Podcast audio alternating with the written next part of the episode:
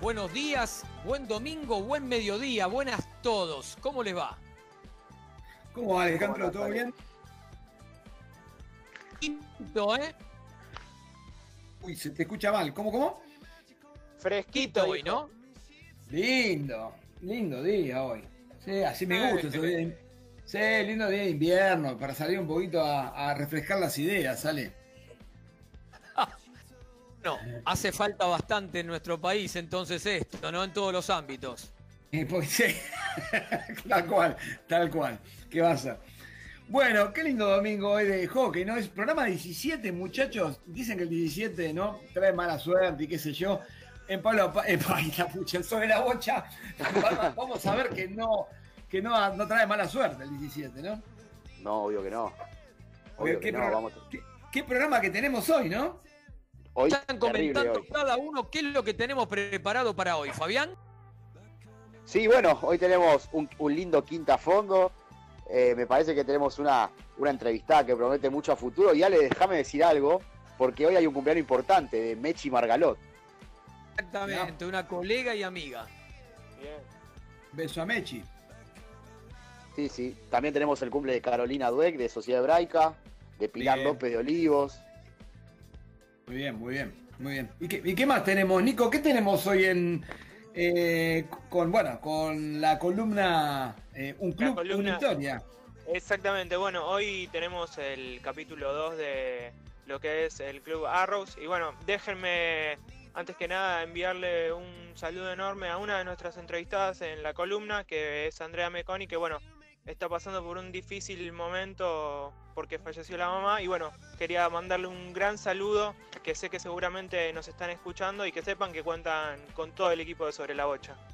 Ahí está. Un beso a bueno a ella también y bueno eh, ojalá que pase rápido este duro trance, sí.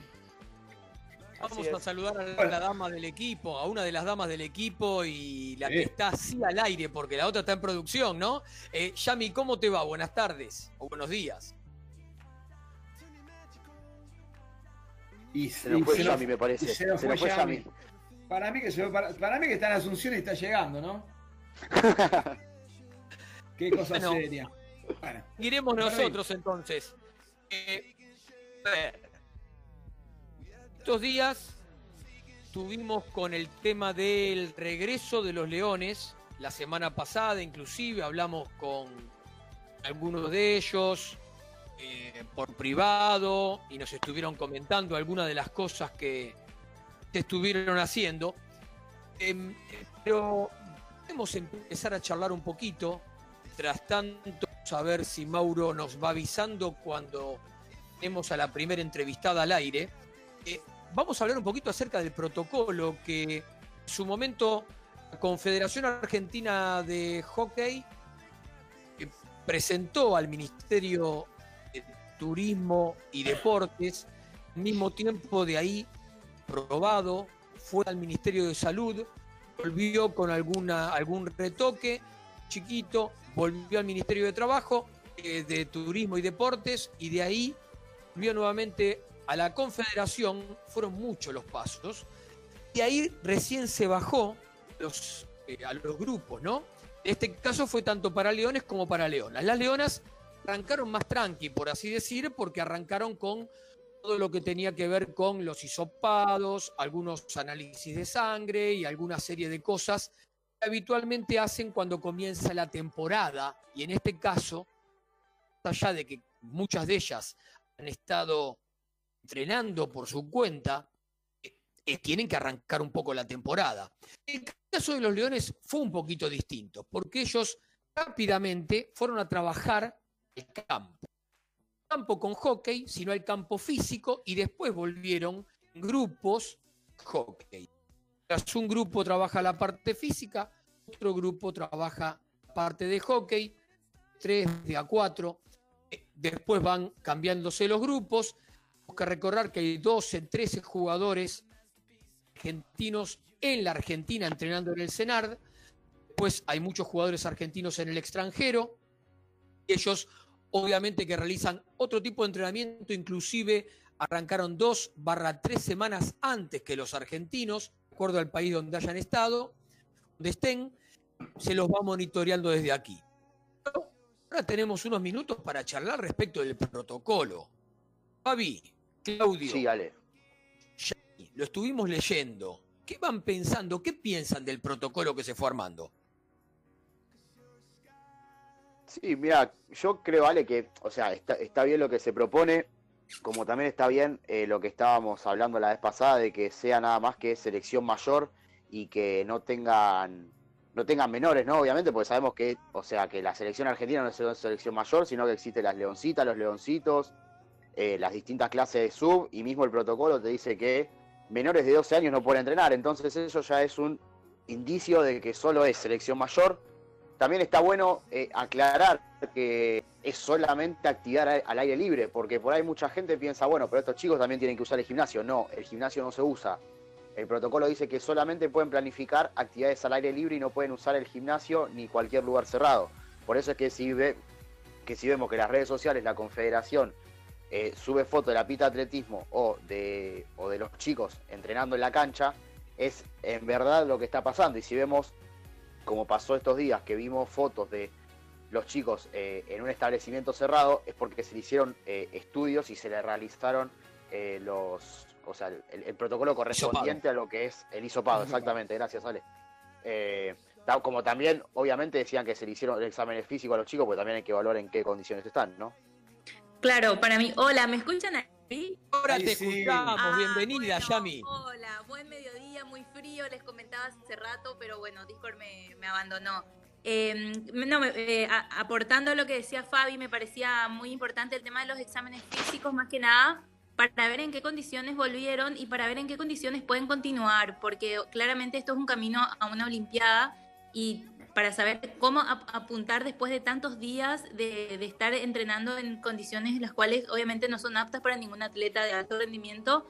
Y bueno, es como hacer lo que hicieron lo que pudieron los chicos en las condiciones en las que podían, en las que podían también y estaban a su alcance. Entonces eh, me pareció también súper acertado que, que, lo, que puedan evaluar en qué condiciones estaban para saber cómo, qué, qué, co- qué cosas cambiar y qué cosas ir ajustando en, en este proceso que tampoco sabemos si se va a volver a cortar en julio, cómo, cómo va a ser, ¿verdad? En estos nuevos 17 días que, que al parecer vamos a tener que volver todos adentro. O- obviamente que está, o sea, sí, sí, Clau. No, dale, dale, dale, Nico. No, no, iba a decir, iba a decir algo cortito, ¿no? O sea, que esto básicamente, yo me parece que, que está bueno que hayan vuelto porque, a ver, sabemos que en, que en Europa, tanto en Holanda o como en cualquier otro otros países, como decía Lucas Martínez la vez pasada cuando salió al aire, eh, ellos ya volvían a entrenar y ya tenían esa posibilidad. Entonces por ahí eh, los chicos desde acá se sentían como con una desventaja eh, después a la hora de volver a, al, al juego al juego internacional, ¿no? Sí, Claro. lo que- No, lo que iba a decir, lo que llama la atención, eh, mencionaba Europa recién Fabián, ¿no? Uno ve los partidos y los festejos de los goles en, al- en la mayoría de las ligas son con abrazos, con Sí, todas se eso- siguen abrazando. eso- Exacto. bueno, cosa que nuestro protocolo no lo, eh, no lo, lo- mejor dicho, lo prevé, por el contrario, que no se saluden, que hay un montón de, de- de- de recomendaciones para evitar el contacto, eh, incluso hasta el protocolo para limpiar la- las- la- los elementos, ¿no? Las bochas, por ejemplo. Entonces, este, lo que es extraño es eso, ¿no? Que uno ve la diferencia que hay, a lo mejor en el cuidado entre nosotros y, o entre este protocolo y lo que se ve en los partidos que estamos pudiendo ver de las ligas europeas, ¿no? Es raro. Sí, obvio. A mí lo que se me ocurre es que por ahora ellos eh, deben estar entrenando todo lo que es pase recepción, corner corto, que no tienen contacto y, y hasta ahí me parece. Y sí, en principio parecería que sí. Bueno, podemos preguntar, le prestamos a Germán Orozco, a los chicos de Deportivamente, le podemos preguntar también cómo... Le preguntamos a él. Ahí está, ahí está. bien, bien. En el Eh, programa de Deportivamente vamos a tener justamente como invitado a Germán Orozco hablándonos un poco de este retorno de la selección, pero justamente hablando de leones, también vamos a hablar de leonas y vamos a ponernos en este cuadro de situación. Uno cuando tiene 30, 30 y pico de años y hace 10 años que jugó en la selección, cualquier llamado a una lista de selección o entrenamientos, los vive de una manera. Cuando tiene 16, 17, 18, 19 años o pico y nunca te habían llamado antes para la selección mayor, vivís de otra manera. Este caso, vamos a hablar con una joven leoncita, ahora podemos decirla, que ahora es leona, por lo menos está llamada para los entrenamientos, se encuentra en, bueno, ella nos va a decir dónde se encuentra, no vamos a adelantar demasiado, porque aparte fue parte de un grupo que a nosotros nos dio una gran alegría el año 2018. Lo va a contar también ella. A lo largo de la nota lo vamos a ir contando. No quiero adelantar demasiado, solamente decir, Nela, buen domingo, ¿cómo te va? ¿Por dónde andás? Hola, ¿cómo andan? Eh, bueno, gracias por la invitación. Y bueno, no, estoy en mi casa, eh, estoy en cuarentena estricta, así que, así que nada, eh, disfrutando de la familia. Buenísimo. Decimos que estamos hablando con Gianela Palet y que fue hace poquito, hace, días nada más o unas semanitas, eh, convocada para los entrenamientos de las Leonas con este tipo de estilo distinto de entrenamientos como tenemos ahora. Algunas lo harán desde aquí, otros lo harán en las provincias en donde se encuentran, pero bueno, poquito vamos a ir adaptándonos. No, a ver, Giane, contanos un poquito cómo fue este inicio, cómo se dio el llamado, cómo te enteraste, si te lo dijeron directamente, te enteraste por alguien, llegó por teléfono, por WhatsApp, contanos un poquito eso. Eh, bueno, yo estaba en mi casa, eh, nada, estaba hablando a mi mamá eh, con ordenar la casa eh, y bueno, eh, por suerte escuché el, el llamado porque nada, lo tenía en silencio encima del celular y empezó a vibrar. Y, y bueno, decía chapa y nada, me desesperé. Le empecé a decir a mi hermana que, que, que mirá quién me está llamando, así desesperada, no, ni, ni, yo lo podía creer, eh, y menos en, en lo que estamos viviendo, que, que bueno, estaba todo parado. Y, y bueno, ahí contesté y ahí me avisó el Chapa que, que bueno, estaba convocada con las Leonas. Bueno, qué bueno. Eh, bueno, te estaba hablando es Alejandro, pero hay más integrantes del GRIP, del equipo que te quieren hacer preguntas. Está Claudio, está Fabián, está Nico, está Yamili. Bueno, a ver, abrimos el juego. Claudio. ¿Qué haces, Yane? Chiqui, ¿cómo andas? ¿Todo bien? Hola, Claudio, bien, todo bien. Bueno, qué linda noticia, ¿no? La verdad que, bueno, aparte, ¿sabes que cuando uno habla con una leona de muchos años y le pregunta eh, cómo fue aquel momento, casi todas se acuerdan de eso, de cómo fue el llamado. Vos te vas a acordar porque te vibró el teléfono y, casi no lo atendés, ¿no? Qué, qué, bueno, qué bueno que, bueno, que finalmente lo pudiste abrir. ¿Lo esperabas? Contame si, si en tus fibras íntimas esperabas el llamado en este momento. Eh, no, primero imagínate si no atendía, me, me podía morir después. eh, no, no lo esperaba por el tema de que, como dije, estaba todo parado. No, no creía que podían estar citando jugadores o, o que, bueno, que había una concentración. Eh, obviamente estaba entrenando todo eh, por cualquier cosa que pasaba, pero pero bueno, el llamado a las leonas realmente como, como siempre lo soñé, tampoco lo esperaba en, en estos momentos, pero pero bueno, siempre uno está, está preparado para, para ese momento.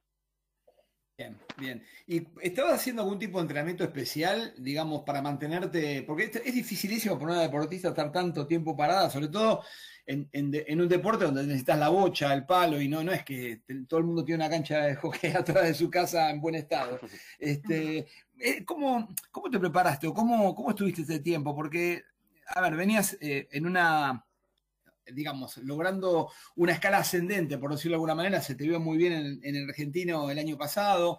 Bueno, contame un poco cómo, cómo te encaraste esa preparación pensando que tu objetivo es ser Leo, era ser leona, digamos, ¿no? Sí, no, yo eh, respecto a la cuarentena, ¿sí? Sí, claro. Ah, eh, no, yo en mi casa siempre me entrené, eh, pero bueno, cuesta porque no tenemos el mismo espacio, no tengo los mismos elementos. Yo encima en mi casa tengo un espacio muy chico, mi, mi patio es de dos por dos básicamente y no podía correr ni desplazarme, no puedo hacer tanto hockey porque encima tiene pasto y, y como que se frena la bocha. Eh, así que bueno, tratando, tenía ahí unos neumáticos, hacía fuerza con, con eso, también tenía una soga, también trataba de hacer burpees. Eh, y bueno, uno busca la forma, pero, pero sí es difícil. Y, pero bueno, hay que, hay que tratar de, de acostumbrarse hasta que bueno se pueda ir a las canchas o a una pista. Fabi. Sí, Clau, ¿cómo andás? Ya Fabi te saluda. Que no me, Hola, Fabi. No me gustó, no me, no me gusta escuchar la palabra burpees, pero bueno, porque yo, yo lo soy también. No sé vos, pero a yo ningún sí. deportista le gusta la palabra burpee, creo. bueno, bien. Yo tengo dos cositas para vos. Primero, bueno, antes eh, Alia mencionaba que, eh, nada, te preguntó sobre cómo fue ese llamado del Chapa, cómo fue que, que te convocaron. Ahora, yo quiero saber eh, cuál, qué, cuál de las dos cosas te, te queda más grabado. Si el día que te dijeron que eh, estabas en la lista para los Juegos Olímpicos de la Juventud y te pusiste contenta, obviamente, o, o este llamado, o pones a, a los dos en, en- en- la misma balanza, en la, en la misma línea. Uy, qué buena pregunta. Eh, no, yo creo que los dos momentos son, son muy especiales, porque primero fue mi primer torneo de Juego Olímpico, sea juventud, lo que sea, fue un Juego, juego Olímpico, y fue increíble quedar en la lista. Es más, cuando la largan, yo apenas lo dicen, salí corriendo de llamar a mi mamá llorando, eh, porque creo que son momentos que, que te dejan, que te quedan grabados para toda tu vida. Eh, pero bueno, también esto de, del llamado, creo que cualquier deportista quiere quiere llegar al, máximo de, de la selección o, su máximo rendimiento, así que creo que también es un momento que se me ha quedado grabado. Aparte cómo pasó todo, fue muy gracioso, creo que se va a quedar siempre. Bueno, bien, bien. Ahora, hoy, tem- hoy tempranito, cuando se, cuando se enteraron que, que vos ibas a salir de la radio, me llegó un mensaje por privado que te lo voy a leer, a ver si, a ver si sabes de quién es. Me pusieron, acá, tu fan la que te acompaña a retiro de noche para que no tengas miedo. Mi chiquita, te mereces todo, te extraño tanto. Te mando un abrazo bien de gol y a disfrutar todo lo que se viene. No sé si te Ay, imaginas no. qué puede ser. Un abrazo de gol. Un abrazo de gol. Sí, es una tal, es una tal pocha que me mandó un mensaje hoy y me dijo, mandáselo a la chiqui y decirle esto. Ay, creo que vos pocha, tenés una, sí. vos tenés, vos tenés una anécdota particular. Pues es que te haya comprado una guapaleta cuando saliste campeón a los Juegos Olímpicos. que creo que no sé qué es lo que no comimos con las chicas después de los Juegos Olímpicos, porque nos cuidamos, nos cuidamos durante dos años, salimos ahí nomás a, a tomarnos una gaseosa, queríamos algo con gas, entonces, em, sí, puede ser, creo que fuimos todos los hombres y, la, y las chicas a, a buscar una guapaleta, pero encima pedimos que sea gratis la guapaleta, le mostramos la medalla y le dijimos, mira, salimos bronce y oro, por favor regalenme una guapaleta. Bueno, bien, bien. Así que bueno, nada, ella te mandó el saludo y ahora le doy el, el pie a Nico para que siga preguntando. Nico. Hola Chiqui, ¿cómo estás? Bueno, felicitarte por este momento, que lo disfrutes y preguntarte, ¿no? Eh, ¿Hubo mensajeo entre la legión de mendocinas que, que integran ya parte de las Leonas? Eh, ¿Hubo mensajes en el grupo? Contanos un poquito de esa interna, si es que hubo, ¿eh? Em, bueno, gracias primero y, y entre entre María Escandura, Piti, decía entre nosotras. Sí, sí, sí. Eh, sí, tenemos un grupo con Mari y Delphi em, y nosotros tres nos hablamos porque nada, estuvimos también juntas en el mayor y, y la verdad que nos hicimos re reunidas las tres, así que hay mensajeros, pero también hablando de, de otra cosa que no sea deporte, sino que de, de nosotros, qué hacemos el sábado, esas cosas. Bien. Bueno, y vuelvo yo, Janet, tengo un par de preguntitas. Para los que no te conocen tanto, eh, ¿qué es lo que vamos a ver con Yanela Panel? Bueno, obviamente si, si te el Chapa te pide lo que haces, pero ¿qué es lo que más te gusta hacer a vos en la cancha? ¿Y por dónde te moves? ¿Y qué es lo que vamos a ver en las Leonas? Em, yo soy bastante de, del uno contra uno. Ah. Em, también, bueno, yo comúnmente juego de delantera y también soy de volante. Eh, Así que bueno, supongo que en esas dos posiciones me van a estar viendo. Bien, bien. Y mm, la otra es planes para, para más adelante, pensando que, eh, supongamos una continuidad en Leonas, ¿no? Eh, qué sé yo, no sé, eh, en algún momento hablamos con Emiliano Bozo del sacrificio que es venirse de Mendoza en la semana, estar acá, después volverse a ir, realmente no solo el costo, ¿no? Pero también los tiempos y lo que implica, porque no es cerca Mendoza, lamentablemente, de donde se entrena. Eh, ¿Tenés algún plan para venirte a Buenos Aires o, por ahora nos quedamos en Mendoza y tratamos de, seguir jugando, aportando en el club y viniendo eh, todo lo que haya que venir para, estar con las Leonas? Em, sí, es bastante difícil viajar eh, todas las semanas hasta, hasta Buenos Aires porque, bueno, como dijiste, a veces llegamos del domingo todo desde las 5 de la tarde que viajamos hasta- y llegamos a las 7 de la mañana y llegamos directamente a entrenar y la verdad que es, es duro. Eh, Sí, sí. Pero sí, la verdad que, que me encantaría irme a Buenos Aires. Siempre fue uno de mis planes y, y ojalá eh, vea ahí un club y me pueda ir.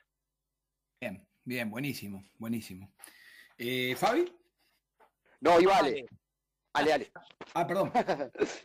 Eh, te quería, o, o Chiqui, ahí como te dice también, un amigo, Gonzalo Santo Tomás, me dijo que te dijera así. Bueno, eh, Sí, sí, quería hacer una consulta respecto de chiquita y mirabas a las leonas en el, en el Mundial de, de Rosario.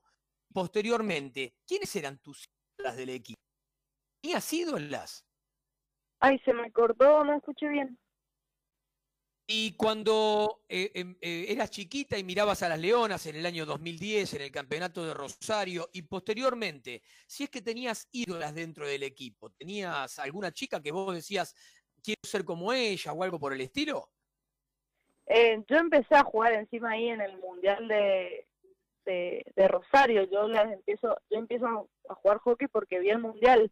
Eh, fue muy gracioso eso porque hoy puedo estar con, con muchas de las jugadoras que jugaron ahí donde yo conocí el hockey y la verdad que es increíble. Eh, y sí, a mí me gusta mucho, pero me encanta Sole García. Ah, pavada de guía, ¿eh? Pavada de ídola. No, no, increíble lo que juega Sole. Me parece que fue una jugadora muy habilidosa y muy ágil en el área. ¿En las de ahora? Em, ahora me gusta mucho Majo. Eh, bueno, Flora Viz me parece un buen 5. Eh, bueno, Piti Elías siempre, siempre me gustó cómo juega atrás. Creo que no pasa nadie por ahí. No te dejan No, volver a-. Si, si no la nombraban, no te dejaba volver a Mendoza, me parece. ¿eh? No, no, cómo no la voy a nombrar, me encanta. Bien. Sí, bueno, Chiqui, yo te, iba a preguntar, porque vos el año pasado saliste nada, campeona, nada más ni nada menos que con Mendoza en el argentino eh, de, mayores. Fuiste una de las goleadoras, hiciste uno de los goles de la final. Eh, primero, ¿cómo te sentiste vos en ese torneo? ¿Cómo, obviamente que Mendoza hizo un torneo bárbaro, pero ¿cómo te sentiste vos personalmente? Y después quería saber si cuando tus compañeras de Mendoza, como dijiste antes, no sé, Piti, eh, Maca Rodríguez, que ahora eh, en su momento fue Leona, pero ahora no, pero bueno, eh, Maru, Maru Candura, Delphi Tome, si, en algún, si cuando se enteraron de tu convocatoria a las Leonas te, te dieron ese mensajito de confianza, te transmitieron esa confianza que vos tenés que tener eh, adentro del grupo para, para, estar, para estar cómoda, ¿no? Em, sí, yo, yo bueno, es el primer torneo que tuve con, con las chicas. Eh, yo antes no, no, no jugaba con ellas porque, bueno, son, son más grandes. Pero, pero la verdad que primero se formó un grupo hermoso en, en el mayor. Fue un torneo increíble con todas las jugadoras que había. Creo que fueron todas de, de excelente nivel. Y, y sí, las chicas apenas se enteraron, me mandaron todas una, una por una un mensaje. También Prisi Farrell, todos me mandaron un mensaje al privado felicitándome y que bueno, que lo disfrute y que, y que vaya poco a poco. Bueno, bien. Bien, vas a, vas a compartir plantel con varias de las que fueron tus compañeras en, en Buenos Aires 2018. Está bueno eso. Sí, sí. Yami. Hola Chiqui, ¿cómo estás? La verdad, eh, un placer tenerte acá en el programa. Eh, te saluda Yami Barbosa. Te voy a leer unos mensajitos. Eh, bueno, te, te, mandan saludos desde Mendoza. Nos dicen que es una alegría que te hayan convocado realmente a la selección. Y bueno, para seguir un poquito con esto que vos estabas contando de, de tus compañeras, además de la confianza, me imagino, ¿qué te transmiten ellas? ¿Cómo, cómo viviste ese torneo? ¿Qué, qué, te, qué te dejó ese, ese torneo? Además de la alegría inmensa, ¿verdad? De, de lograr ese campeonato que, tanto lo buscaron y que en varias entrevistas eh, muchas de las chicas decían que, que, costó, digamos, que, se sacrificaron realmente para poder llegar. Hola, Yami. Em, sí, la verdad que, como dije, se formó un grupo hermoso y, eh, no, todas las jugadoras te, te dejan algo, creo que cada una es, es distinta y, y te deja lo mejor. Em, bueno, Piti tiene una experiencia que, que se nota dentro de la cancha porque juega tranquila. Eh, Maca también es increíble el torneo que se jugó. Bueno, realmente creo que todas las chicas eh, jugaron un torneo increíble y por eso se dieron los resultados, pero pero bueno, también, como dijiste, se, entrenó mucho. Eh, empezamos desde el principio de año a entrenar y, y nada, la verdad que fue un proceso duro, pero pero bueno, tuvo, tuvo un buen resultado. Bien, bien. Bueno, Chiqui, eh, sabemos que, es domingo, que hay que estar con la familia. Te queremos agradecer por estos minutos, eh, por haber estado con nosotros, contándonos un poco tu, alegría y todo, tu, eh, todo, todo, este momento que estás viviendo.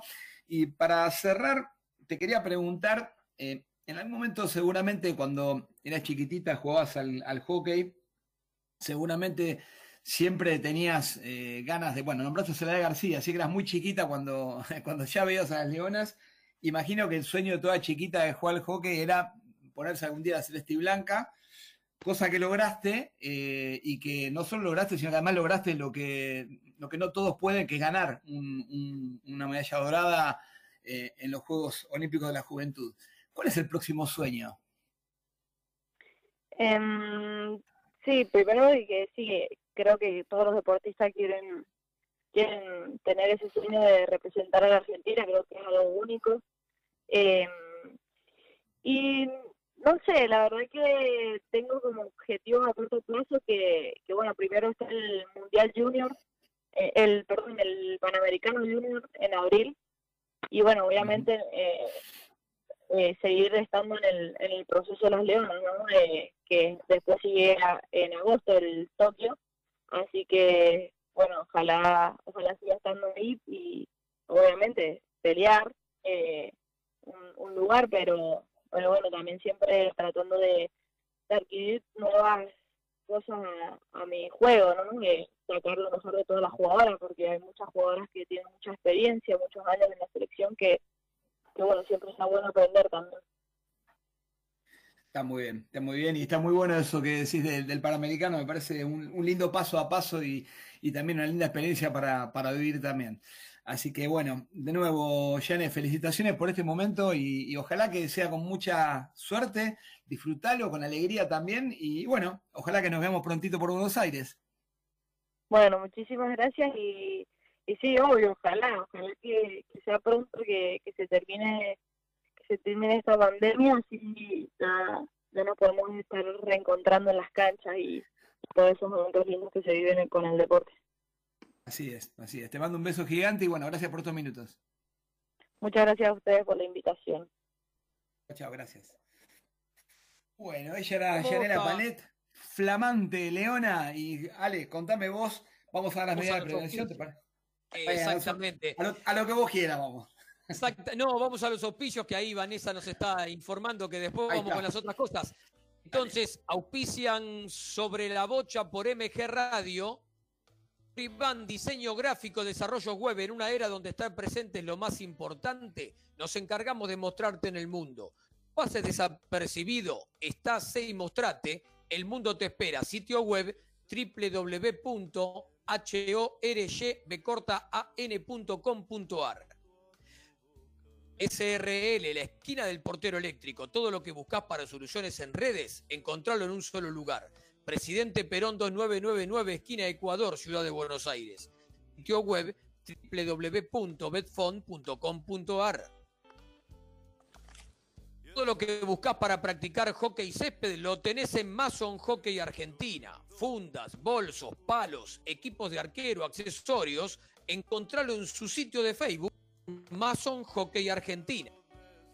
Finalizamos con Lolita Ger, uñas gelificadas, capping gel, esmaltes semipermanentes. En Facebook la encontrás por Lolita Ger. El WhatsApp 54911 3 757 2809 54911 3 757 2809 Adelante Mauro Vos.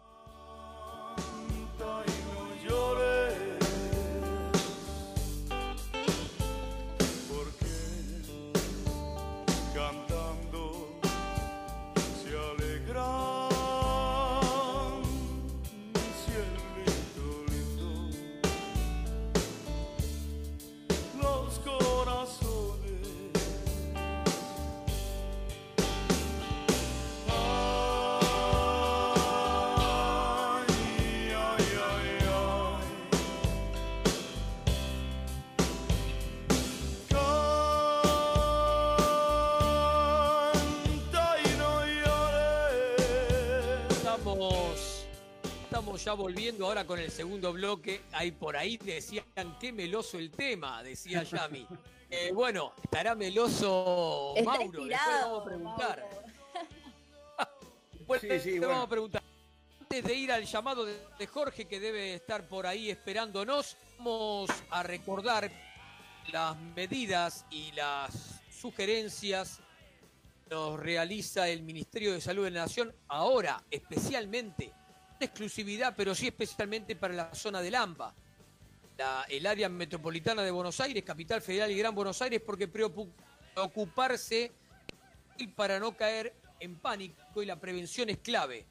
El hashtag quédate en casa, ahora el primero de julio hasta el 17 volvemos a fase 1 en la ciudad de Buenos Aires y en el Gran Buenos Aires, en casa por vos, por los tuyos y por la comunidad, la comunidad venimos trabados porque cuidarte es cuidarnos. Recomendaciones, lavarse las manos con agua y jabón regularmente, utilizar el pliegue del codo en caso de estornudar, no, taparse no tocarse ojos, nariz, boca, utilizar los barbijos o mal llamados barbijos, porque en el fondo son tapabocas, ventilar los ambientes, desinfectar los objetos que se utilizan con frecuencia, tener la distancia de dos metros con las demás personas, usar alcohol, alcohol gel, bandina en el uso correcto, diluyéndola como corresponde con agua.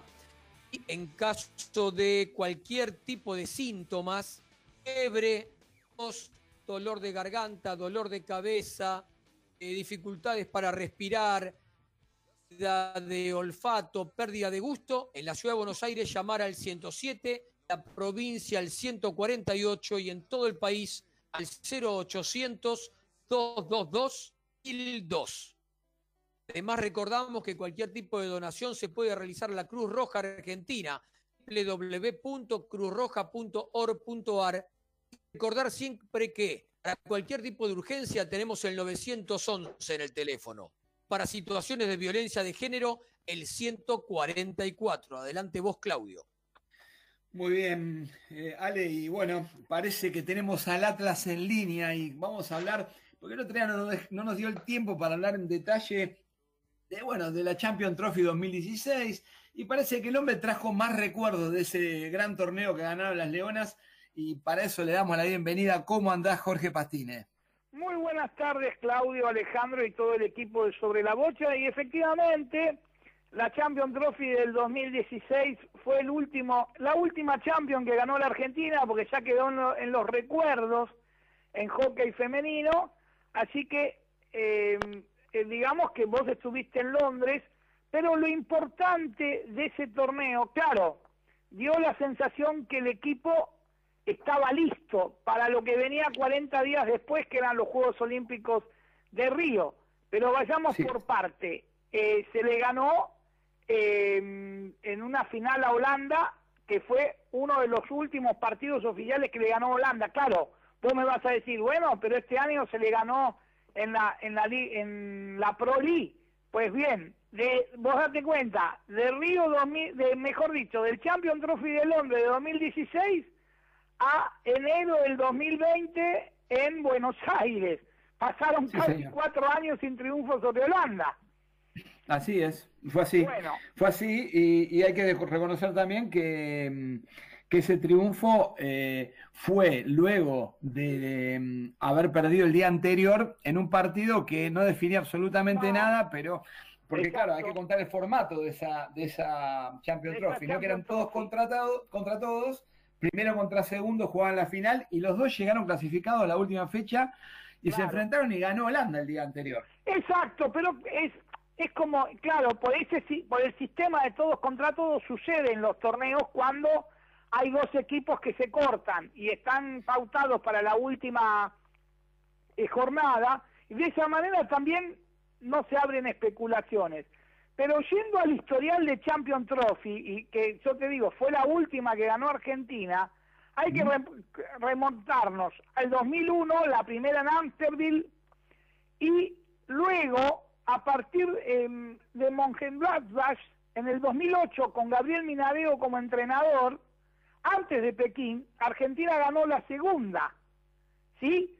Porque en otras había terminado segundo, en la, la histórica de Rosario terminó en tercer puesto, y después, entre 2005, 2006 y 2007, en el 2007 jugó la final y terminó segundo, en el 2006 cuarto, y obviamente en el 2005 también en Adelaida.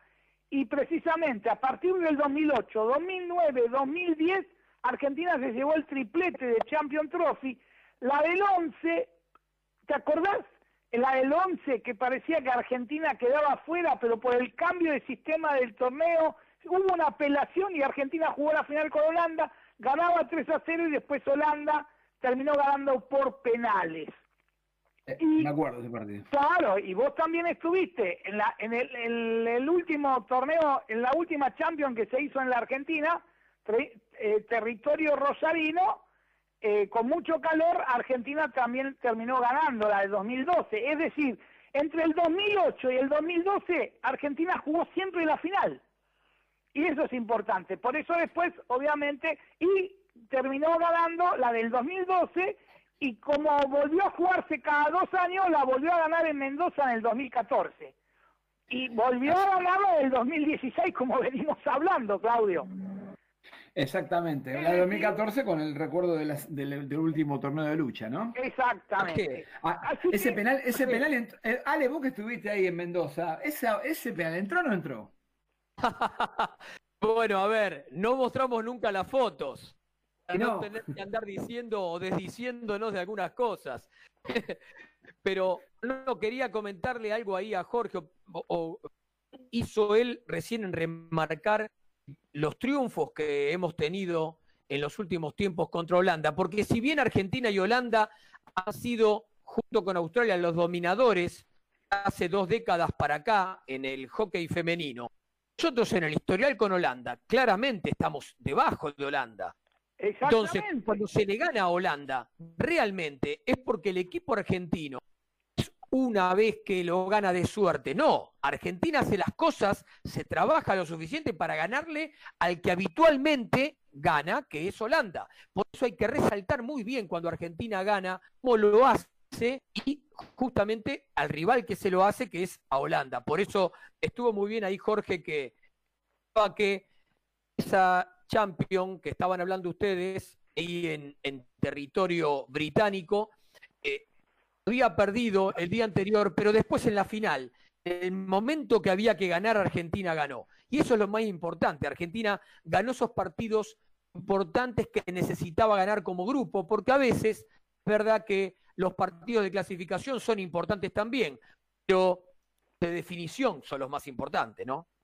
¿Puedo decirte algo ahí, Ale? Eh, perdón, Jorge. eh, No, no. Justa- justamente eh, yo tuve la suerte de estar ese día y la realidad es que en la, en la semifinal Argentina no jugó bien, o mejor dicho, no jugó nada bien. Y, pero sin embargo, cuando salíamos de, digamos, el, grupo sale y los periodistas nos encontramos en zona de prensa, eh, hablando en privado con Gabriel Minadeo, justamente eh, Gabriel decía, estamos bien para mañana, ¿no? Había, había muchísima confianza en ese, en ese equipo, se sabía que había sido un partido que no tenía importancia, que la cabeza no estaba puesta en dejarse ganar, o, mejor dicho, en no ganar al día siguiente, y lo salía a demostrar Argentina que salió a comerse la cancha.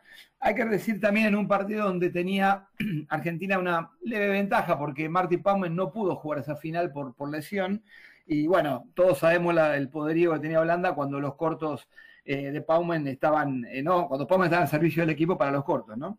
Exactamente. Chicos, les voy a incluir un par de, comentarios al respecto de los Champions, ya que están hablando del historial. Argentina y Holanda tienen siete Champions ganados cada uno. Argentina tiene tres subcampeonatos, mientras que Holanda tiene cinco. Dos tercer puestos para las Leonas, nueve tercer puestos para Holanda y hay cinco cuartos puestos para Argentina. Holanda no tuvo ningún cuarto puesto. Y en lo que va a este champion que estamos analizando de Londres 2016, Carla fue la goleadora con siete tantos, marcó en los primeros cuatro partidos y no marcó ante Holanda en ninguna de las dos ocasiones. Eh, fue nombrada la goleadora del, torneo y en segundo puesto eh, la lesionada Paumen eh, fue la que acompañó. Sí, Carla fue goleadora, eh, estaba en un momento muy alto de sus arrastradas, hizo varios de arrastrada, estaba realmente, eh, bueno, preparándose para lo que se venía, que era el Juego Olímpico, ¿no? Eh, igual, Nico, igual quiero chequear los datos, porque me parece que no son siete, son, son más, pero no importa, lo, lo, tomamos como tarea para el lugar al aire, ¿sí? ¿No? Así lo confirmamos el que viene. bueno, Claudio, pero también hay que recordar el debut nada menos que de Luchi von con la camiseta argentina, ¿eh? Oficialmente, porque previo al Champions hubo unos partidos de, de una girita por Alemania. Así es, así es. Eh, sí, fue un muy buen torneo de Luchi ese. Eh, realmente jugó mucho además, tuvo la suerte de jugar gran parte del torneo como titular, no todos los partidos, pero salió gran parte de los partidos como titular. Y, sí, la verdad que estuvo a la altura la chiquita en misionera, que bueno, eh, había mucha expectativa en misiones porque era la primera misionera que se vestía, que vestía la celeste y blanca, ¿no? Exactamente. Y además, sumando otro dato a lo que acaba de decir Jorge, no solo habían jugado en la previa del Champions contra Alemania, sino que habían jugado un amistoso contra Holanda y salieron 0 a 0. Bien, buen dato ahí, Nico. Fue en Alemania fue en Mönchengladbach también que se jugó esos, es como fue un cuatro naciones o algo así, ¿no? No, eso fue previo al mundial, el cuatro naciones que vos decís. Ah, perdón, mala mía. Mundial 2018. Claro, es que vos estuviste en los dos viajes y ahí está bien, es lógico que confunda situaciones, pero con Alemania fue una, una, una gira, partidos amistosos, como se hace previo, una invitación. Bueno, y perdón, ¿no? Tenemos unos minutos para, para hablar de cómo fue la previa del Juego Olímpico. Ale, ¿querés contarme un poquito? Porque vos estuviste en Río y pudiste bueno, percibir que después ese gran equipo que fue Argentina en el Champions, a lo mejor no, no tuvo todo lo, no estuvo con todas las luces, ¿no? Para, para, para Río, para tratar de llegar un poco más alto, ¿no? A ver, la, la idea inclusive de ese torneo que ustedes hablaban reciencito era poner la, hacer la puesta a punto para el equipo, no para el torneo ese puntualmente, sino el Juego Olímpico, porque Argentina ese año el objetivo máximo del Juego Olímpico. Estuvimos hablando los otros días de ese Juego Olímpico, pero vamos a hacer algún comentario respecto de la previa.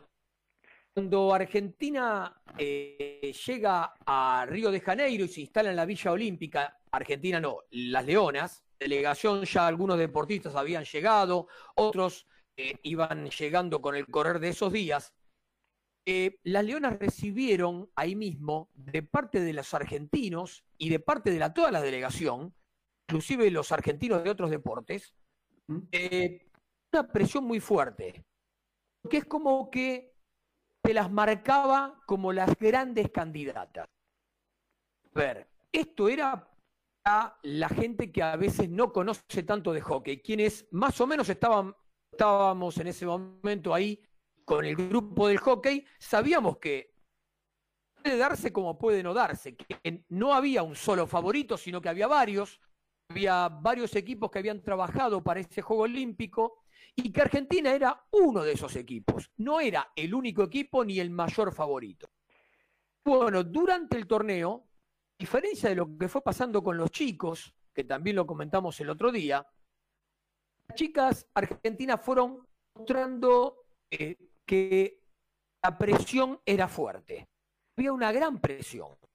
Eh, eh, eso a veces eh, entumece los músculos, como se dice comúnmente en el ámbito de los profes. Em, y, algunas de las chicas no pudieron dar el- el máximo que podían, que para lo que estaban preparadas. Pudieron rendir de acuerdo a su gran nivel.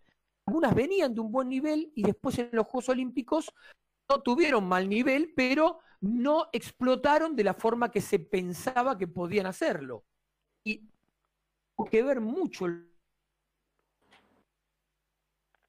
lo técnico de la eliminación, los días posteriores a la, de la eliminación que, que íbamos, nos encontrábamos en otros deportes o que íbamos a ver los partidos de los chicos, el cuerpo técnico, algunas de las chicas hablaban de esa presión. Eh, inclusive, eh, verdad, no fue justo que Argentina terminara en ese, entre comillas, eh, séptimo puesto, por así decir, habiendo jugado seis partidos, habiendo ganado dos, porque Argentina se había preparado de otra manera.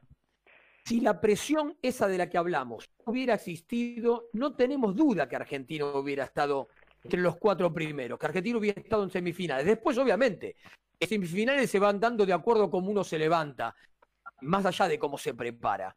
Esto muchas veces lo dicen entrenadores de otros deportes, como el Flaco Menotti, que habla de cómo te levantaste ese día y tiene mucho que ver. Y sí, es verdad, tiene que ver. Porque uno puede prepararse también, pero también tiene que ver cuál es el estado de ánimo de ese momento.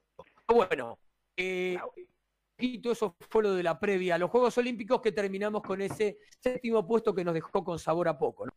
Claudio, Exactamente. Sí, Claudio. Jorge. Precisamente para complementar la información exhaustiva de Alejandro, hay que decir que como nunca, el seleccionado antes de ir a Río de Janeiro tuvo una serie de partidos en el CENAR. ¿Por qué? Porque los países que venían al Juego Olímpico pasaron antes por la Argentina para jugar con las Leonas. Es Es verdad, cierto. quedaba de paso Buenos Aires, es verdad. Exacto. Bueno. Además, una gran serie de partidos como Corea, Alemania, Australia, no recuerdo, claro, Corea y Alemania los recuerdo bien, pero también hay que tener en cuenta que se jugó con baja temperatura en el CENAR, con mucha, con baja temperatura por el invierno, y el cambio de temperatura después alguna, alguna gente del cuerpo técnico con el tiempo reconoció que ese cambio de temperatura también había afectado al rendimiento. No vamos a poner a, a echar culpables o cuatro años después, porque claro, vos date cuenta, nosotros estamos recordando lo que fue Río 16 y tendríamos que estar esperando con la expectativa al mes o a las tres semanas de Tokio 2020 que no va a suceder quizás el año que viene.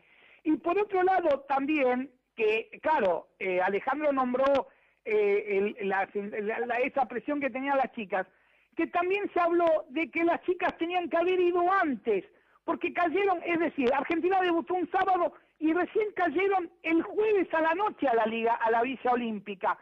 Entonces, como un día y medio antes del debut, eh, algunos hablaron también de cierta, no confianza, pero claro, como, como bien vos lo viste en Londres, el equipo había respondido a jugar el Champion Trophy traerse esa medalla de oro, pero claro, todo el mundo la expectativa, como decía Alejandro, y además, no solo la expectativa, sino también que hubo mucha gente de la familia de las jugadoras que compraron el paquete olímpico para la segunda semana, porque dieron por, por eh, seguro que Argentina terminaba o entre primero o segundo en su zona. Nadie imaginó que iba a per- que tan solo le iba a ganar nada más que a la India y a, y a, y a, mm, India y Japón, precisamente.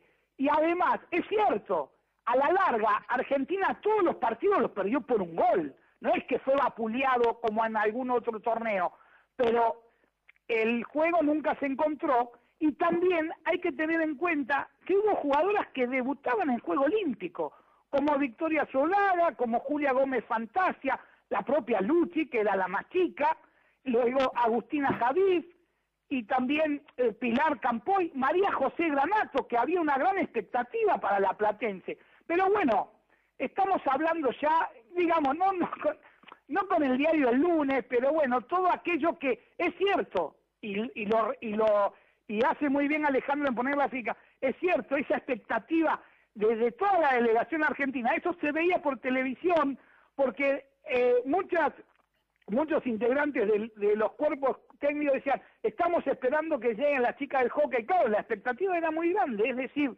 más allá que estaba el básquet o estaba el vóley, y como bien lo remarca Alejandro, los varones fueron antes, fueron uno de los primeros equipos y se terminaron de adaptar y bueno, luego fueron la gran sorpresa porque no estaban en la cátedra para ganar la, la medalla olímpica. Así que ese juego olímpico quizás se aprendió la lección, pero bueno, todavía no sabemos qué puede pasar con de volver a jugar un juego olímpico, Alejandro.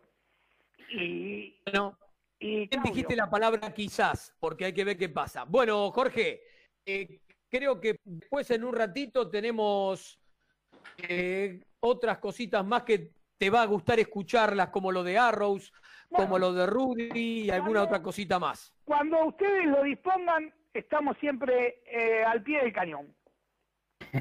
Abrazo grande. Igualmente. Muy bien, muy bien. Bueno, vamos rapidito, ¿sí? Pues nos excedimos un poquito, nos están retando en producción como corresponde. Vamos, ah, bueno, y después, eh, Nico, lo chequeamos, lo chequeamos, porque puede ser que tengas razón, pero tengo la duda, por lo menos no quería mal informar, ¿eh? simplemente eso. Y, y, bueno, rapidito nos vamos a la columna, eh, a la columna donde vamos a hablar de Arrow, ¿sí? Un club, una historia, Nico. Vamos. Bueno, ahora quiero que me cuenten un poquito de cuál era o cuál es la principal rivalidad en, lo, en los inicios del hockey en, en Arrows. Eh, porque, o sea, yo estuve buscando que ahí, hubo ahí una rivalidad con Pacific Ra Railway. Eh, porque, bueno, son más o menos de la zona, es el actual San Martín. Pero también eh, sí. Quilmes Girl en esa época como que les hacía algo de frente. Sí, era Pacific. También te explico por qué. Porque en un, en, en, un momento las jugadoras de, de esa época, eh, tengo entendido que alquilaron Pacific, después también alquilaron eh, cancha en Mitre, pero no cancha, digamos que alquilaban como eh, un, un, espacio de tierra. Sí. Y entonces esos clubes, al ver que, que, que, el hockey iba gustando, lo que hacían era formar su propio equipo. Claro. Y Arrow se quedaba sin, sin lugar donde jugar. Entonces, calculo que la rivalidad también venía por ese lado, este, porque creo que Arrows eh, colaboró para que se funde eh, San Martín, eh, Mitre, creo que casi mismo, si no me equivoco, también estuvieron alquilando en el casi y sí. bueno, pasó lo mismo. Al club le, le interesó la, la propuesta, armó su propio equipo, entonces ya después Arrows no tenía espacio. Claro. Este, pero me parece que la, la, la, principal fue con Pacific. Y hoy, bueno, hoy claramente por un, eh, nos pasó lo mismo con, con Porredón, que es nuestra principal este, oponente, digamos. Es el Boca River de, de, de para nosotras. De esta época. El tema es que con, sí, Bien. con Pueyrredón pasó exactamente lo mismo que con los clubes históricos. Sí, Pueyrredón tenía solamente rugby y al incorporarnos nosotras, a la larga quiso poner hockey propio y Arrows de vuelta se quedó sin cancha y sin sede. Bien, y eh, o sea, vamos por el tema ese, por el lado de la cancha, o sea que actualmente no disponen de un predio, por así decirlo, como para poder eh, realizar la actividad. No, eh, nosotros eh, alquilamos cancha. Tuvimos predio durante eh, 12 años eh, en San Isidro, donde está ahora el Cloaca Suso. Ajá. la sede la sede deportiva del Cloaca Suso. Sí. No, la, la, la, municipalidad de San Isidro nos había dado la concesión por dos años y si lográbamos terminar la cancha, los vestuarios y la confitería, eh, nos daban 10 años más, lo logramos, nos extendieron a 10 años pero bueno, después eh, realmente eh, espero que no escuche la gente, porque siempre tengo problemas con las cosas que digo, pero bueno, eh, la gente de Acasuso eh, trabaja toda en la municipalidad de San Isidro, entonces cuando resurgió Acasuso y, y les convenía para tener, tener más jugadores de fútbol y todo, no nos renovaron el contrato Claro. Y se quedaron con todo lo que habíamos hecho nosotros. Y lamentablemente no, no en las mismas condiciones porque la verdad que pasamos hace poco por ahí y es una tristeza como está el club que habíamos hecho. Y hoy por hoy, ¿ustedes tienen algún proyecto o idea de ir buscando a, a, a- a financiarse en algún otro lugar? Mirá, habíamos empezado con el proyecto, con el torneo Verde Esperanza, con la ilusión de, de, de- de hacer- bueno, juntar ese, el dinero del torneo como para ver si podíamos acceder a un terreno o, como para después poder poner un sintético. Pero cuando el dólar se disparó, se nos fueron todas las ilusiones. Y sí. claramente eh, se nos, nos resulta imposible. Además ya es como que nosotros tenemos muchas jugadoras becadas de, de inferiores, eh, porque en Arrow juegan todos los que quieran jugar, puedan pagar la cuota o no. Ajá. Entonces, eh, lamentablemente hoy hoy en día el eh, la plata del torneo también está destinada a mantener el club y ni siquiera así llegamos a, a tener las cuentas al día. Qué tema, ¿eh? es, di- es difícil igualmente eh, llevar adelante un club, dada bueno la situación que vive el país en la actualidad, y más, eh, bueno, eh, haciendo todo a pulmón, ¿no? Pero bueno, Sí, seguro. la saco un poco del tema y la llevo para otro lado, pero después vamos a volver, no se preocupen. Eh, Si tuvieran que mencionarme alguna referente del club, ¿quién sería y por qué? Y díganme si tienen opiniones por separado o no, o coinciden. Histórico para nosotros, sí, para nuestra camada, digamos, Mary Rogers, eh, que fue presidenta de Arrow muchos años. Este, Y para los que no sabemos, ¿en qué posición jugaba? ¿O, o de, eh, de- cuáles eran sus, sus cualidades? eh, era Win. Era delantera, por lo que sabemos, era muy rápida y muy buena. Sí, Eso, eso es, de la, eso es de, la, de, la, de, la histo- de lo histórico, ¿no es cierto? Y Bien. también tenemos eh, eh, una jugadora histórica, eh, no sé si habrás eh, podido investigar un poco, que fue Margarita Turner, Sí. que eh, fue la que se nombra como la primera lucha Aymar de, de la historia del hockey de Argentina, y era jugadora de Arrows. Eh, una de las de las cosas eh, hoy cuando justo preguntabas lo de las rivalidades sí, hay una una cosa interesante es que eh, Margarita jugó en En Quilmes. en- en- que, claro primero jugó en Arrows y después fue a, a Quilmes sí, sí. entonces, eh, justamente eh, esto también en su momento yo imagino debe haber despertado un poco de rivalidad también con Quilmes, no, no solamente con el Pacific, ¿no es cierto? Claro. Eh, y bueno, y, y Margarita lo que, bueno, ha sido una, una representante tanto en los, en, cuando Argentina ha representado, ha sido, ha sido participante en torneos internacionales, Sí, ha sido nombrada eh, como la mejor jugadora y tuvo hasta la posibilidad de ser tapa del, del gráfico, de la revista El Gráfico en el año 1947 y dado las- la situación cultural ¿no? de la época, uno piensa en la revista El Gráfico, que hoy, bueno,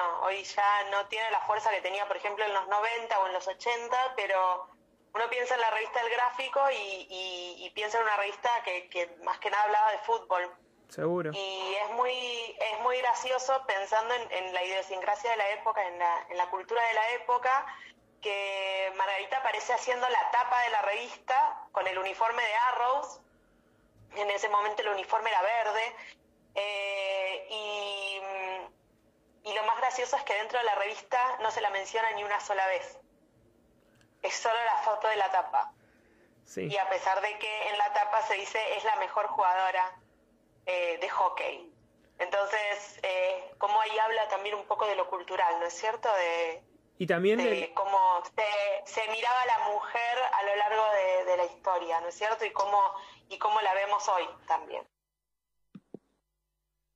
Bueno, y recordamos que nuestras protagonistas eh, de la entrevista con Arrows fueron Paula Lapacó, Andrea Meconi y Mariel Pina. Y bueno, en este caso lo que tuvimos fue un poquito de ver la situación del predio en el que juega Arrows, eh, un poquito de qué jugadoras marcaron un poco la historia de Arrows para, para disfrutar, ¿no? Sí, muy buena, muy buena. Aparte, eh, bueno, linda, eh, no linda, pero justamente qué, interesante la historia de- del predio de Acasuso. Y bueno, nos nombró también a Margaret Turner, que la había nombrado Rudy. Precisamente Rudy va a estar en el próximo bloque contándonos más, más estadísticas, pero todo lleva a todo, ¿no? Sí, obvio. ¿Y sabes qué estaría bueno, Clau, al respecto de lo que diga Rudy? Porque, obvio, eh, uno dice, arrancó en Arrows Margarita, pero después pasó por Quilmes, ¿no? Y ver Sí, cómo, cómo fue ese paso también por Quilmes, habría que en algún momento ver si Rudy tiene data al respecto. Vamos, le preguntamos hoy, ¿por qué no? Dale. Dale. Vamos, vamos a una tanda, adelante Mauro, y volvemos con más sobre la bocha para el último bloque. Donde quieras, desde cualquier lugar del mundo, las 24 horas, con buen o mal tiempo, vivís momentos genuinos. Escuchás MG Radio. El Círculo de Entrenadores Personales te ofrece un plan a tu medida. Entrenamiento para la salud y para deportistas de alta competencia. Comunicate en nuestra página en Facebook, Círculo de Entrenadores, arroba Professional Trainer, Círculo de Entrenadores Personales y viví mejor.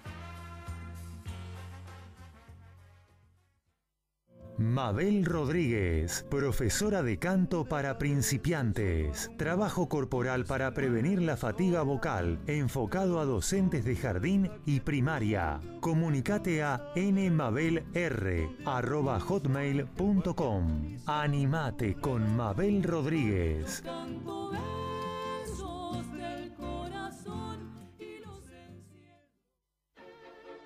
En Generación Memes, comentamos sobre esta forma de decir, opinar y pifiarla de lo lindo en las redes sociales. Generación Memes, un poco de luz, más allá de la pantalla, con Pablo Mateusi y Bocha Resnick, todos los lunes a las 19 horas, por MG Radio.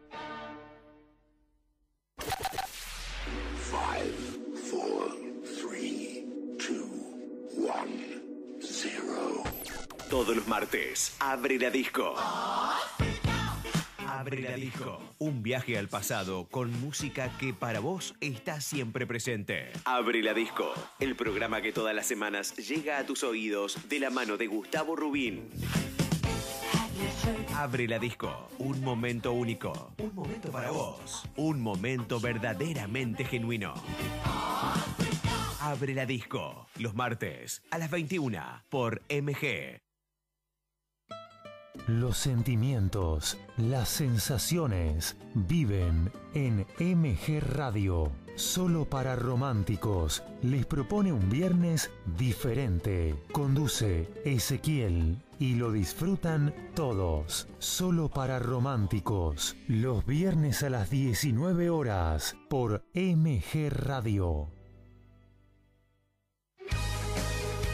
Para cuidar tu cuerpo y mente, MG Radio tiene el programa que vos esperabas. El Templo del Alma, con Diego Esteban y un destacado equipo de profesionales. El Templo del Alma, los viernes a las 21 horas en MG.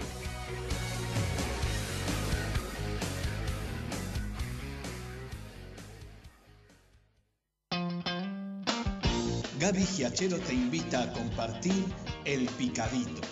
Deportes y buena música. Escuchalo todos los sábados de 11 a 13 en MG Radio, la radio de Villurquiza.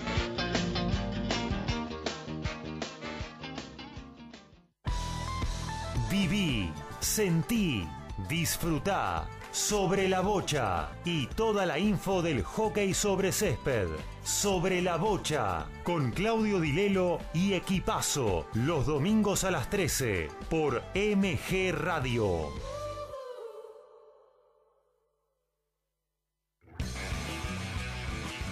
Info, columnistas, notas, opiniones. Deportivamente, un polideportivo con todas las disciplinas. Deportivamente, conducen Antonella Curatola y Alejandro Molesi. Y va los domingos a las 14.30 horas por MG Radio.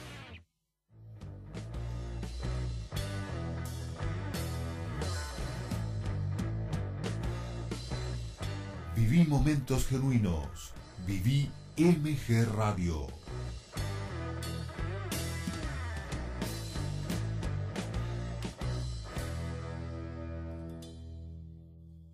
Catorce horas, seis minutos. Psicodélicas tarde, la mística de los jóvenes. De misterio de amor, de dinero y soledad. No vine hasta acá a ayudarte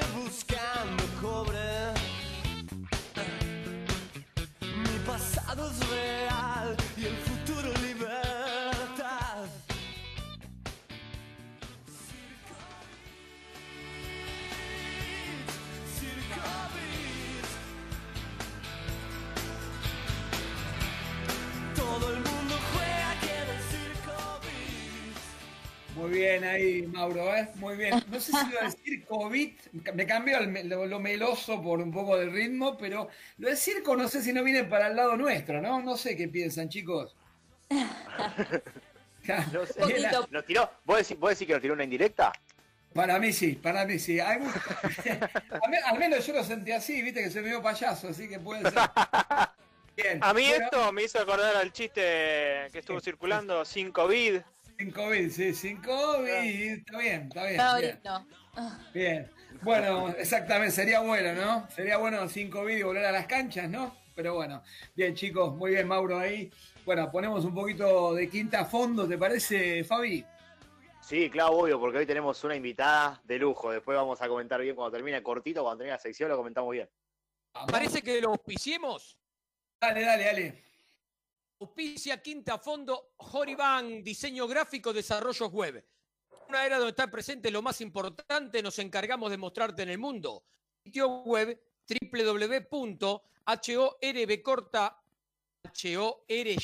bcortaan.com.ar, auspicia Quinta Fondo. Bueno, en un nuevo quinta fondo, hoy estoy con una crack de San Fernando. La rompió en los playoffs del año pasado, pero increíble. Me voy a dar el lujo de hablar con Sol Pagela. ¿Cómo anda Sol? Hola, ¿cómo están? ¿Todo bien? Todo bien, por suerte espero no haberte puesto nerviosa con la, con la introducción. Pero bueno. Un Bueno. poco, un poquito. Bueno, bueno, bien. Bueno, contame, ¿cómo fue tu, tu llegada al plantel, al plantel superior? ¿De- ¿Cuándo, ¿Cuándo comenzaste a entrenar con, con las chicas la primera? Bien, eh, yo eh, el año pasado yo me cambié a San Fernando. Eh, yo venía de San Andrés, un club de la D, y nada, en el 2019 elegí cambiarme a San Fernando eh, por un tema de que mi mamá siempre jugó ahí toda su vida, toda su juventud la pasó ahí. Y bueno, nada, es un club lindo, así que me cambié ahí y empecé a entrenar normal, yo era mi primer año de quinta. Y, y nada, un, un día entrenando, el gato López me dice, bueno, hoy te quedas a entrenar con primera. Yo, chocha, obvia, nerviosa. Y nada, y así empecé a entrenar con primera. Bueno, bien, nada más ni nada menos que el gato López. Eso no me quiero imaginar. No, no, no. No, no, no, nerviosa, no, no, te, no te imaginas. Ah, increíble. ¿Y qué? te- ¿Tenés algo de algún entrenador que siempre te guste o que siempre remarques? ¿O de todos tenés algo en especial? Mm, yo creo que como que todos los entrenadores me dejan algo marcado, en, en- ya sea en San Andrés, en, en el seleccionado, eh, ahora en Sanfer también, como que yo creo que todos me, me- me van sumando algo de a poco. Bien, bien. ¿estuviste en, en algún en algún seleccionado de, de Buenos Aires? ¿Estás actualmente o en alguna concentración junior de, de las Leoncitas? Eh, eh, sí, es, es seleccionada de Buenos Aires, estoy desde el 2014, si no me equivoco. Eh, este año, bueno, estaba entrenando, pero claramente es po- tipo el año que, no sé si lo van a hacer el año que viene, no, no sé muy bien cómo es el tema, un día a día. Em, estuve en, en varias concentraciones del CENAR que hacen todos los años, eh, tipo en algunos meses te llaman, te, te mandan hasta ahí, eh, entrenando todos los días y, y nada, son vistas, eso está bueno también. Pero no, no, no más que eso, solo entrenamientos. Bien, bien, para, para, ir, para ir sumando un poquito más de, un poquito más de experiencia. Obvio, sí, re. Suman un Bien, montón. ¿Y vos en tu etapa de menores, desde qué, mm, o sea, qué, qué categorías hiciste en, en San Andrés y a Sanfer pasaste directamente en quinta, no? Claro, yo en San Andrés, de, muy chiquita, empecé de décima, habré empezado. Eh, y, y estaba por pasar a quinta y, nada, decidí cambiarme a San Fernando y ahí entrené quinta muy poco tiempo. La verdad que en, en quinta sí entrené muy poco, pero, pero bueno, estaba entrenando con primera, que es un lujo la primera de San Fernando, la verdad. Sí, obvio, obvio, con la, con la, con la jugadora que tiene no, no, no No, no, decir otra, decir otra cosa. nunca, nunca en la vida me imaginé, la verdad. Bueno, y justo me da pie para hacer la última pregunta, que es, ¿con qué jugadora que por ahí siempre viste en la tele, o sea, creo, o sea todos acá manejamos la- el mismo rango de edad, eh, ¿con qué jugadora que siempre viste en la tele que dijiste, che, o la quiero enfrentar o quiero estar al lado de ella en la cancha, hoy tuviste el sueño de cumplirla, ya sea enfrentándola o con ella al lado? Sí, yo, yo creo que las leonas, ¿no?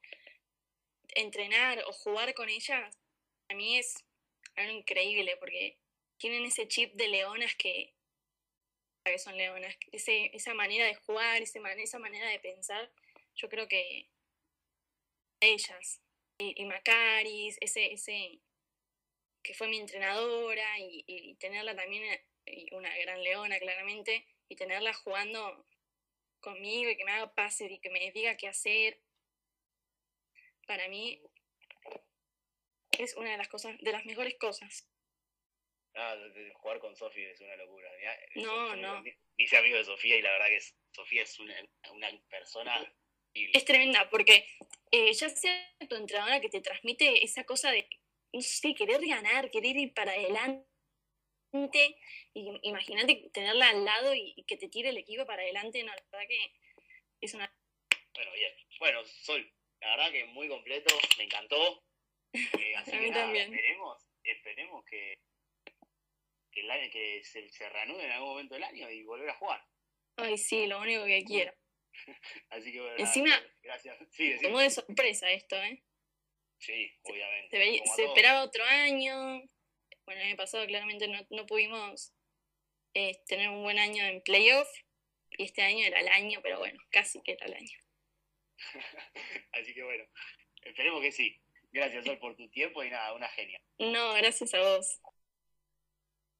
Bueno, ahí pasaba Sol, la verdad que Sol Pajé, la jugadora de, de Sanfer, que el año pasado, bueno, Clau, Ale, no me van a dejar mentir, pero eh, con la edad que tiene estuvo muy a la altura de lo que fueron lo- los partidos con Sanfer en los playoffs, ¿no? Más allá de los resultados.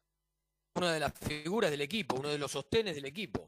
Exactamente, y con, con la, y con la edad que tiene, la verdad que estuvo, estuvo a la altura, bueno, la- y, y muy completo todo lo que habló. Y bueno, como siempre, la nombran a Sofi Macari. Mi- Mirá cómo debe ser el peso de Sofía en el equipo, que todas la nombran a ella. Bueno, antes hacemos el cierre y continuamos. Ofició Quinta Fondo. Iván, Internet es una amplia puerta que se abre el mundo. Dar en las fronteras a tu marca y producto. Iván Diseño Gráfico Desarrollo Web. www.ivan.com.ar. Claudio. Bien, gente. Y bueno, sí, hay que decir también que eh, Sol es oriunda originaria de San Andrés, ¿no? Jugadora que, que se formó en menores en San Andrés. Y bueno, no sé si ya tenemos. eh, ¿te, parece, Ale, no, me querés dar eh, los, los quienes auspician a, Sobre la Bocha, aprovechando este huequito que tenemos? Y me parece que puede ser para que vamos a presentar a Yami con algún mensaje. Si es Yami, Lolita Ger, uña gelificada, capping gel, esmaltes semipermanentes. En Facebook, buscala por Lolita Ger. Ya mi voz. Bueno, muchas gracias, Ale. Agradecemos a Lolita Ger, que siempre está ahí bancando el programa. Vamos a leer algunos mensajitos que estuvieron llegando. Eh, saludamos a María, a Pau, que nos escribía desde Mendoza, a Luli, eh, a Carlos de Flores. Bueno, Susana de Saavedra nos dice que nos está escuchando atentamente después de los ravioles con ricota. Así que bueno, pues como cada domingo vamos a pechear algo, Susana, así que, eh, pero bueno, esperamos, eh, no- ale- estamos alegres de, de estar presentes en tu, en, tu, en tu domingo como siempre. Ricardo de Liniers nos deja un mensaje que dice, soy oyente de MG Radio y desde el primer programa los escuché. Me enganché con el hockey. Bueno, la verdad, súper contentos, Ricardo, de estar ahí contigo. Haces bien, Ricardo. Norma de Once nos dice, promesas, historias, curiosidades, tienen de todo. Los felicito y los escucho siempre. Bueno, muchas gracias Norma, que nos dice que nos escribe muy poco. Esperamos más mensajitos tuyos. Y Ernesto de Urquiza, me hicieron picar el bichito del hockey. Lástima que esta pandemia no nos permite disfrutar del campeonato. Así que bueno, la verdad es que también tuvimos muchas preguntas de, oyentes que, que eh, terminan en una sola. Si hay alguna novedad de cuándo se renueva el torneo, y la verdad me uno a esa pregunta porque también estoy caminando por las paredes, pero me parece que tenemos que seguir esperando un poquito más. Picha la Sí. caminata sobre las paredes de Yami, Lolita Ger, uñas gelificadas, Capel, Lolita Ger, el WhatsApp más 54 911 3 757 2809, Claudio. Bien, bien. Bueno, bien, Ernesto, ya te vamos a empezar a avisar dónde sean los, los partidos también para que puedas ir a ver hockey, que por otra parte no, no, no cuesta nada, es simplemente ir hasta la cancha, así que ya te vamos a dar la chance, va a pasar esto rápido, vamos a hablar del hockey y nos vamos rapidito a las estadísticas, ¿sale? Sí, porque tenemos en línea a, bueno, a nuestro amigo, al señor, al dueño de todos los números del hockey argentino, metropolitano, perdón. ¿Presentamos? Lo presentamos, por favor, exacto. Lo que buscas para practicar hockey césped lo tenés en Mason Hockey Argentina, que presenta la sección y o columna de Rudy. Así es, bien. Bueno, Hola, ¿cómo ¿qué andás? Rudy? Buenas ¿Cómo te va, tardes. Claudio? Muy ¿Cómo bien, muy bien. Muy bien, andamos Bueno, con poniendo siempre el granito de arena para que Sobre la Bocha sea el mejor programa de hockey acá en la Argentina, ¿no? Hay que colaborar y Exactamente. elevar el nivel, ¿no? del programa. Gracias, gracias, Rudy. Y bueno, también Bueno. gracias por estar y, y aportar tus datos que siempre son muy valiosos. Mirá, justamente queremos completar la idea de, de las goleadoras que nos habían quedado del otro Bueno, día. Primero, antes de todo te Pero- quisiera completar una información, viste, vos tuviste integrantes del club, del club Arrows. Bueno, te quería Correcto. confirmar que la fecha de fundación del club es primero de enero de 1920. ¿Mm? Que es la fecha donde se han fundado más clubes de hockey, 15 en total, así que Bien, bien. Bueno, un Bueno, poquito. completando eh, con vale- nosotros habíamos eh, hecho el análisis de las cuatro primeras, que eran Guya con 267, Laura Vega con 261, La Tegana con 248 y Margaret Turner que tenía 229. Bueno, vamos a completar la lista. En el quinto lugar se encuentra Joan Hatvard de López, eh, que en ese momento jugaba en el cuadro del pajarito venezolano, el Suri, eh, 224 goles y lo hizo en 12 torneos entre 1949 y 60. Ella fue goleadora en el 54, 57, 59 y 60.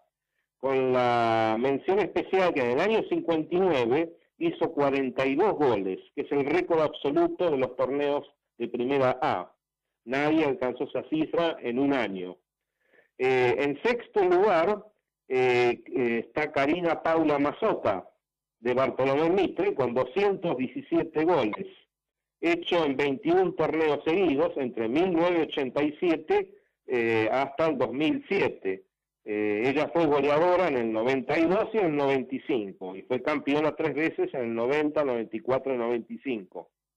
En el séptimo lugar se encuentra otra conocida, Vanina Paula Oneto, de San Fernando, eh, que convirtió del 1989 al 2002 y del 2004 al 2006 en 16 torneos la cantidad de 207 conversiones. Fue goleadora en el 2002 con 39 goles, que fue la segunda mejor marca de la historia.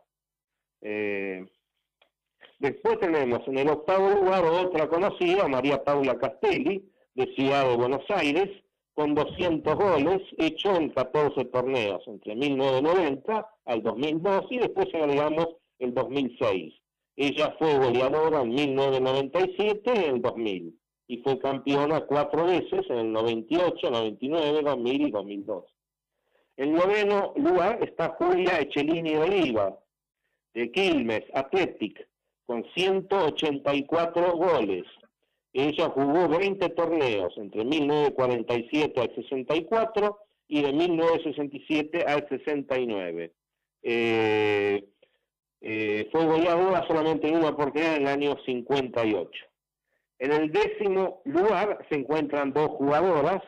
La primera es Margaret María Figueroa de Harkov, del SIC, con 177 goles, hecho en 15 torneos. Y Susana Silveira, del otro club de San Isidro, el CASI, por supuesto con la misma cifra, hecha en 12 torneos, del 1938 al 44 y de 1946 a 1950. A un gol detrás nomás está Liliana López del Pacific Railway, de hace hoy San Martín, con 176 goles hecho en 14 torneos. Y la Bien. estadística de las jugadoras que ya no están en actividad. Bueno, un segundito, vamos a escuchar una- un bloque. No te vayas, Rudy, y me contás cuáles son las goleadoras en actividad, dale, ¿te parece? Exacto, pasamos después a eso. Da- dame un segundito nomás. Eh, ¿Quién auspicia las crónicas de Hugo? Ale. Fond SRL, la esquina del portero eléctrico con crónicas de Huguito. Hola, estimados radioescuchas. Ustedes, fieles oyentes, habrán escuchado el relato realizado hace un par de sábados. En él imaginaba un futuro donde el fútbol tomaba cosas del hockey, sin offside, cuatro tiempos, etc. También anticipaba un deporte sin público. Cuando orgullosamente fui a hablar con el jefe, mi villano favorito no me entendió. Y disgustado me dijo, ¿pero cómo vas a hablar de fútbol en un programa de hockey? Mejor hacerte otro informe de cuarentena. Encima se me ocurrió bromear sobre los viáticos por inmovilidad, y ahí vi mediante el celular al villano jefe revoleando lo que tenía a mano. Bien, les paso a contar de mis últimas vivencias de cuarentena. Aquí van cuatro puntos. 1. Parece que el aislamiento tiene efectos colaterales. Cuando salgo al pasillo del edificio veo cómo ha atacado a las mujeres. Donde tenían abundantes caballeras, rubias o castañas, han arremetido las canas sin piedad. Entre los caballeros, que portaban dignas figuras, el encierro ha duplicado el volumen de sus panzas. Pobres vecinos. 2. Por mi parte, cocino como les conté, pero no dije que asociado al insomnio lo hago a las 2 o 3 de la mañana. Se me caen los cacharros, las ollas, la harina. Los vecinos ya hacen manifestaciones en mi puerta. 3. Como me leo todos los tutoriales, comencé a ponerme cerveza y clara de huevo para cuidar el cabello. Así que mi familia huye de mí espantada por el olor desagradable. 4. Las facturas de luz, gas, teléfono, cable, etcétera, se acumulaban en mi puerta. ¿Qué hice? Me puse a cantar a las 4 de la mañana. Olé, olé, olé, cada día me cobran más. Oh, es un vencimiento, no puedo pagar. Olé, olé, olé. Finalizo este informe que me pidió el amado y respetado líder, nuestro jefe. Uy, Dios, dije amado y respetado. ¡Qué locura! Debe ser otro síntoma causado por el bendito aislamiento. Auspició crónicas de Huguito. La búsqueda de quién es el villano favorito. Best Fond SRL, la esquina del portero eléctrico. Presidente Perón, 2999, esquina Ecuador, ciudad de Aires. Claudio. Y bueno, no sé, vamos a ver si los oyentes, que a ver si me dejan los ravioles un poquito y me empiezan a mandar quién es el villano favorito. Está en este equipo, ¿eh? está, a ver si pueden averiguarlo. Y bueno, eh, los invitamos a participar con los mensajes para el próximo para el próximo programa probablemente por la hora que es. Pero volvemos a Rudy unos minutos y Rudy, contanos un poco las, las en actividad ahora, porque eso es lo que tenemos eh, para ver en el, en el micro porque por apenas supuesto, vuelva. la gente conoce las, actua- a las actuales, pero las anteriores simplemente tiene el recuerdo o por una información en un diario en un lugar X, ¿no? Mm. Bueno, eh, hablamos de las goleadoras en actividad. La que encabeza la lista es Geraldine Fresco Pisani de Geva, con 177 goles, hechos en 20 torneos seguidos del 2000, donde convirtió su primer gol el 25 de noviembre ante Belgrano, hasta 2019. Eh, en segundo lugar está Ca- Carlita Rodecki, con 100 de Ciudad de Buenos Aires, con 163 goles, hechos entre el 2002 y 2019, o sea, 18 torneos seguidos. Eh, ella fue goleadora en el 2014 y 2018. Aclaramos, Fresco Pisani fue goleadora en el 2008. En tercer lugar está María, otra jugadora de Ciudad de Buenos Aires, que es María Noel Barrio Nuevo, que hizo 157 goles entre el 2012 y el 2016, con 15 torneos seguidos. Ahora bueno, preguntarás por qué digo la incluyo en esta lista si ya no está en Ciudad, porque sigue jugando en un club en la primera C. ¿m? Hago la aclaración por ese dato. En el cuarto lugar mm, está en Cardenal Newman, o por lo menos jugó el año pasado, hasta el año pasado en Cardenal Newman. En el cuarto lugar está Antonella Rinaldi de Geva, con 141 goles, hechos en 11 torneos seguidos del 2009 al 2019. Eh, fue goleadora en el 2016. En el quinto lugar hay una jugadora que aparece como barrio nuevo, que no es delantera, que es María Magdalena Isega, de Belgrano, con 140 goles, hecho en 28 torneos. Eh, o sea, desde 1990, donde debutó haciendo un gol contra Lomas, hasta el año pasado. En el sexto lugar está Daniela Rosales, compañera de Magdalena en Belgrano, con 134 goles, hecho en 17 torneos desde el 2002 al 2019. En el séptimo está otra jugadora de Ciudad de Buenos Aires, Janina Rojas, 128 goles, hecho en 11 torneos del 2006 al 2017. Y acá hacemos la misma aclaración con Barroneo. La ponemos como jugadora en actividad porque está en el Ciudad B.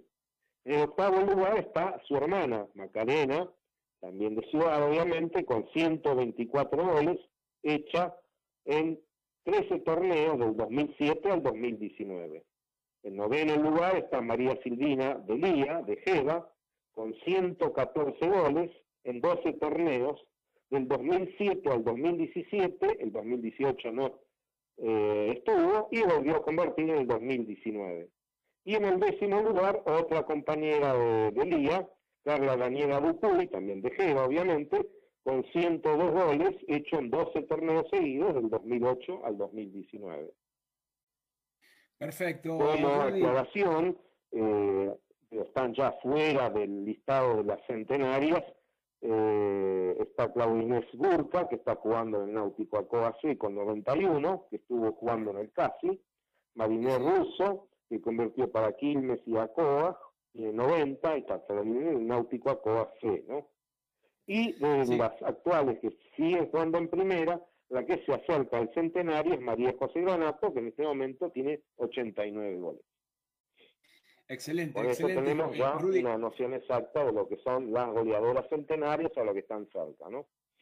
Sí, excelente, Rudy. Y decirte que, bueno, que María Magdalena Isega nunca se sabe, pero dejó el año pasado, hasta jugó hasta el año pasado, y también es el caso de Gianni Roja que nombraste de Muni, que bueno, Claro, también- obviamente las estadísticas siempre se hacen sobre año terminado.